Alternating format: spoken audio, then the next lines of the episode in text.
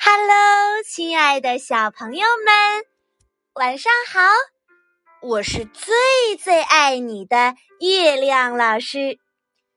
今天呀，是元旦假期的最后一天了。月亮老师呢，也准时见到了宝贝儿们，一起上了拼音课。不知道你学的怎么样呢？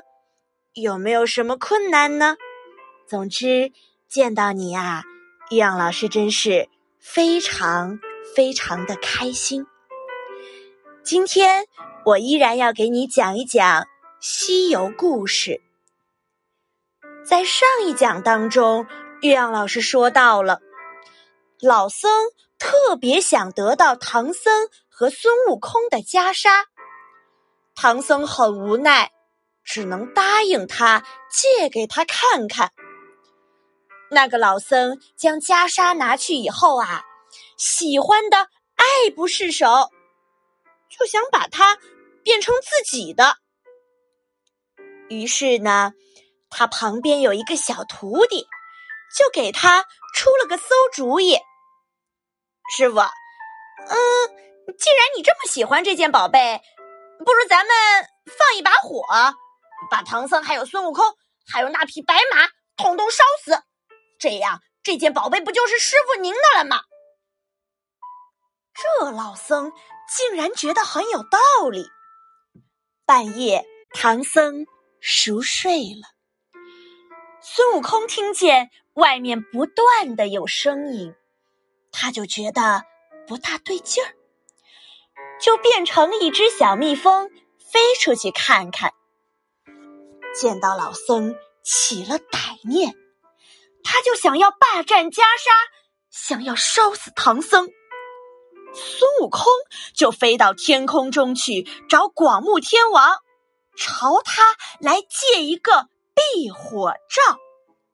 什么叫做避火罩啊？就是只要放到一样东西上去，它就不可能会被火给烧到。借来之后，就把唐僧、白马和行李全都给罩上了。孙悟空自己就坐在了老僧住的房顶上，保护着那件袈裟。火啊，很快就烧起来了。孙悟空见念了几句咒语。那火烧的就更旺了，和尚们忙着搬香抬柜，叫苦不迭：“不好啦，着火了！快来救火呀！”不远处有个黑风洞，里面的妖怪见到观音院着火了，便也过来帮忙。谁知道啊，妖怪来到了方丈的房间。见到了那件宝贝袈裟，竟然闪闪发光，于是就趁乱将袈裟偷走了。大火一直烧到了天亮，除了避火罩遮住的地方以外，其他庙宇都被烧了个精光。唐僧一觉醒来，见周围的寺庙。全都没有了，觉得很奇怪。孙悟空就把老唐僧看上袈裟，想要放火烧死他们的事情跟唐僧说了。唐僧一听，赶紧问：“啊，那袈裟是不是也跟着一起烧了？”孙悟空回答：“没有，师傅，方丈的房子没有着火，我去跟方丈把袈裟都要回来。”老和尚见到袈裟丢了，还将自己的寺院都烧了，一气之下就逃跑了。孙悟空找了半天也没有见到袈裟，唐僧很生气，说：“都怪你，非要炫耀什么宝贝袈裟，这倒好，惹出了这么大的祸事儿。”说着就要念起紧箍咒来。孙悟空赶忙求饶：“师傅别念，师傅别念，我我这就去把袈裟给您找回来。”听院主说，附近有一座黑风山，那袈裟呀估计是被洞里的妖怪给偷了去。孙悟空就赶紧到那黑风山黑风洞去了。到了洞门口，孙悟空先躲在石崖底下偷看了一会儿。果然，这袈裟真的被妖怪黑熊精给偷来了。